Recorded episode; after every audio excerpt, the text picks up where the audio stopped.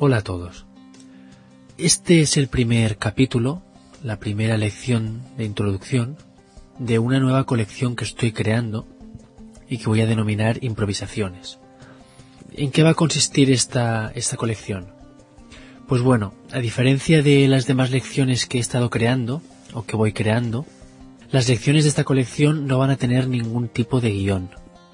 Es decir, la forma normal en la que grabo las lecciones habitualmente, pues consiste en primer lugar en buscar eh, el tema que me interesa, busco los artículos que me parecen adecuados, a veces si son muy largos los reduzco, si son cortos a veces busco más, más de una información y la mezclo, añado cosas, quito, adapto el texto si lo creo necesario. Bueno, en función de lo que me parezca, pues acabo creando lo que es el texto. Y después, eh, pues lo grabo.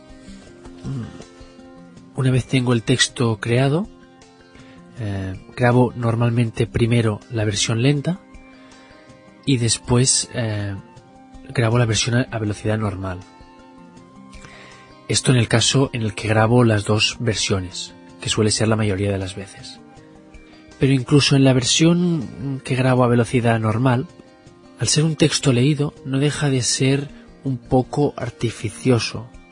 no es que sea artificial, en realidad eh, está leído a la velocidad eh, de un nativo, pero no tiene, no tiene la, misma espontaneidad, ni la dicción, ni la entonación con la que se habla espontáneamente en la calle, en el día a día.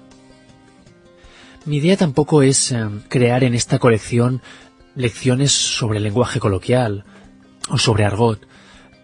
Creo que es, que es algo muy interesante también, pero, pero me gustaría crear una lección aparte sobre, sobre el tema para trabajar el, el lenguaje más coloquial y más, más de la calle.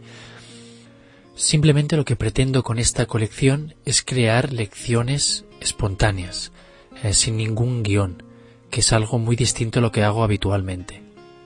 Es decir, en realidad el proceso es totalmente contrario.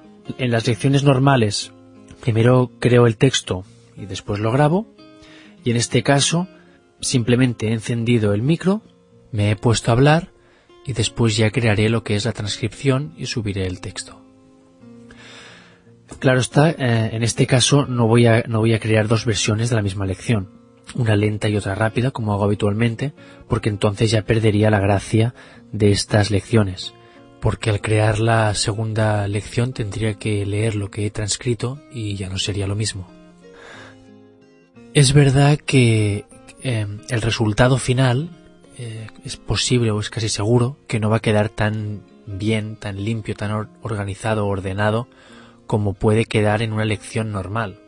Cuando escribo un texto para, para grabarlo después, pues quieras o no, en el texto eh, está todo más organizado, estructurado, más bien escrito.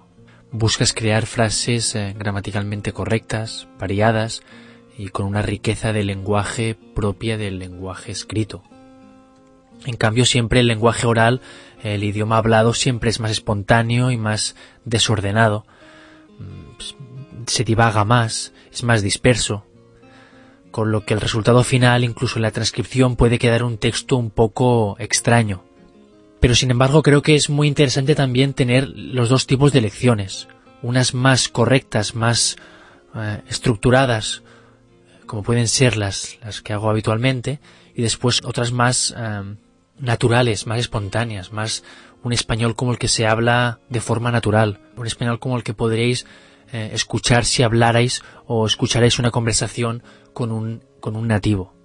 Esta es la idea, es el motivo por el cual he pensado que era interesante crear esta nueva colección.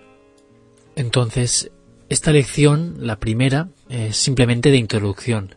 Quería explicar en qué iba a consistir esta nueva colección.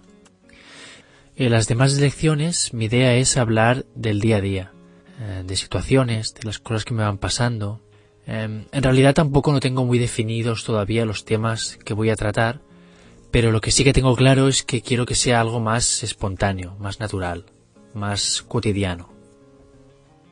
Pues nada, espero que, disfrutéis con esta colección y que os sirva para, para mejorar vuestro español. Venga, hasta pronto.